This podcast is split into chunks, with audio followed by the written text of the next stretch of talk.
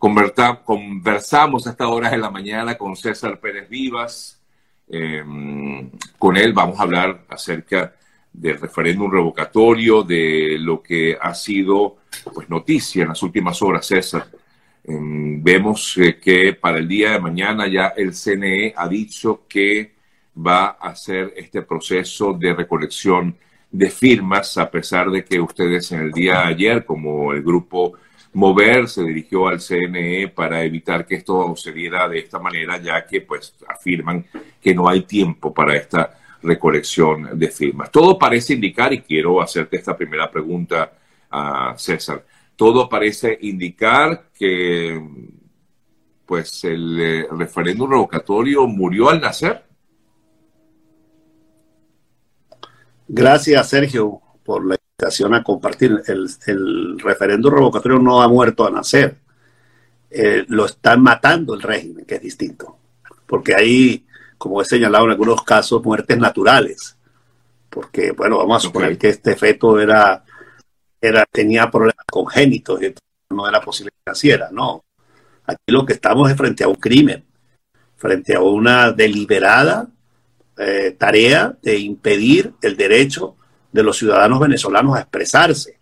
Y esto ratifica la ilegitimidad de Nicolás Maduro. Y este es un tema muy importante porque hay gente que se planteó un debate de si era legítimo, pertinente, revocar a un presidente que está en funciones luego de haber cometido un evento fraudulento en el 2018. Y nosotros hemos dicho que siendo un derecho, y siendo Maduro un señor que dice ser presidente constitucional, él estaba en la obligación de respetar este librito, la Constitución. Acá nos lo colocaban al frente, el, difunto Chávez y ellos, todo dentro de la Constitución, nada de la Constitución.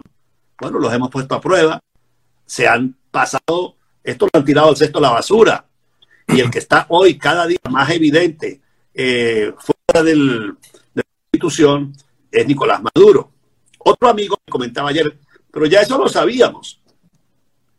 Entonces, me, pareció importante recordarle aquel dicho que dice que las cosas por sabidas se callan y por calladas se olvidan.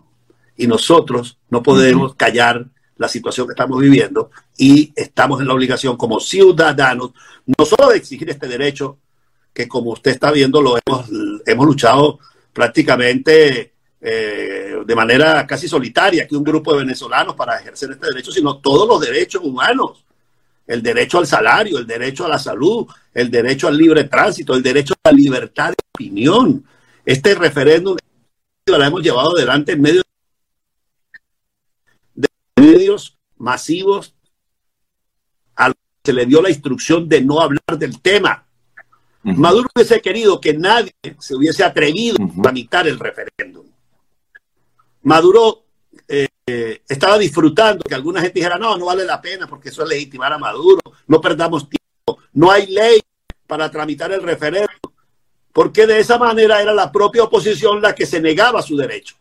Cuando nosotros decidimos hacer exigible el derecho, Maduro se ha manchado las manos de sangre nuevamente, ha quedado descubierto como un señor que desconoce la constitución, que le cierra al pueblo venezolano la oportunidad de decidir su propio futuro, su propio, sistema de gobierno. Y eso es lo que, para eso está creada esa institución allí en la Constitución, que el régimen la, ha negado y la está negando en este momento. Entonces, si no es una, como decía usted, una muerte natural, ¿no? Si no es una muerte natural, entonces, bueno, mataron el referéndum. Es decir, que no hay posibilidad, entonces, eh, César, de que se dé este referéndum revocatorio, de que se active como tal. Mañana está prevista supuestamente la recolección de firmas. Eh, ¿No se va a dar esta recolección de firmas?